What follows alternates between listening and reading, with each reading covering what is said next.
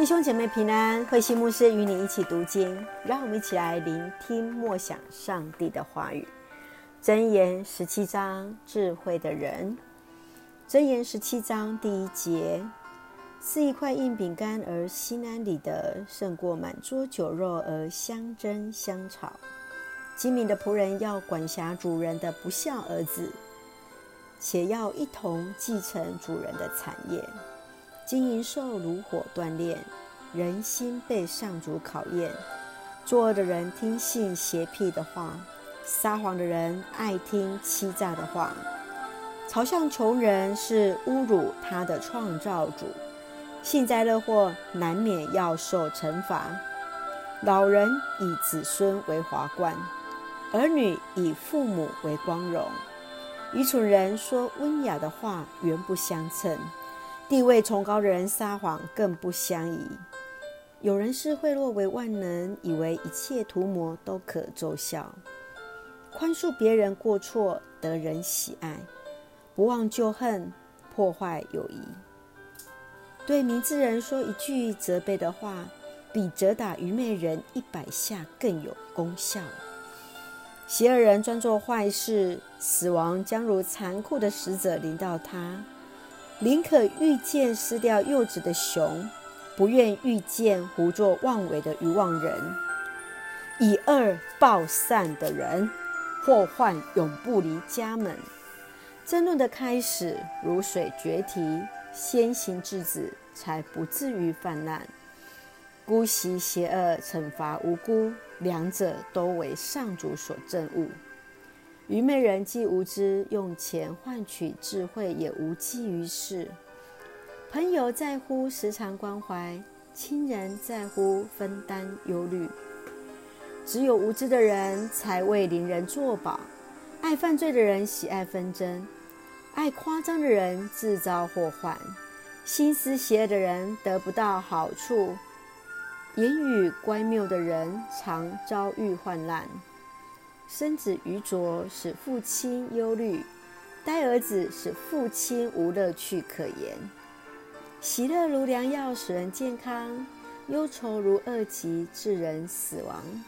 腐败的法官接受贿赂，他使正义得不着伸张。聪明人做事明智，愚昧人永远拿不定主意。愚拙的儿子使父亲忧伤。他也使母亲愁苦，惩罚无辜不义，责打善人不义。明智的人沉默寡言，通达的人心平气和。愚拙人缄口也算聪明，他默不作声就是智慧。弟兄姐妹平安，在这一章当中，我们看到所罗门王一开始就论到家庭和睦相处的一个重要。家人当彼此关怀，彼此分担忧虑。作者另外也用了数字来表达出智慧跟愚昧的一个差异，正如同在第十节，对明智人说一句责备的话，比责打愚昧人一百下更有功效。一句一百，一句话一百个责打，一比一百，差距是如此的大呀。我们一起来看十七章的内容，一起来思考。在箴言十七章第三节，金银兽如火锻炼，人心被上主考验。我们看见上帝是看人的内心，他关注着每一个人，直到审判的日子，使人们按着所做给予奖惩。愿主帮助我们，无论在什么样的环境，都能够按着上帝的旨意而行。接下来我们看在第二十二节的地方，笑能够使你更加的健康，喜乐如同良药，使人健康；忧愁使恶疾如同恶疾，致人死亡。笑是上帝给人一个很宝贵的礼物，他希望我们常常喜乐，面带笑容。你是一个喜欢笑的人吗？你的身边是不是也有常常笑的朋友呢？当你想到喜欢笑的朋友，你就想到谁呀？就是笑成为我们的日常，就让笑让我们的身体更加的健壮，灵魂兴盛。继续，我们看见，当我们的朋友当中有人是充满喜乐，要成为我们的祝福。接下来，他更提醒我们，朋友在乎时常关怀，亲人在乎分担忧患。上帝所喜悦的基督徒是用真实的行动来表达对人的爱，主动关心他人的需要，按着自身的能力、智慧来帮助别人。有时我们很常期待别人对我们好，在同时，我们又对别人付出了多少呢？让我们一起来学习彼此关怀，相互分担。继续，我们继续看到，在二十七节来说到了说话的一个智慧。明智的人沉默寡言，通达的人心平气和。真正有智慧的人很少主动展现自己的聪明，看似显为愚笨。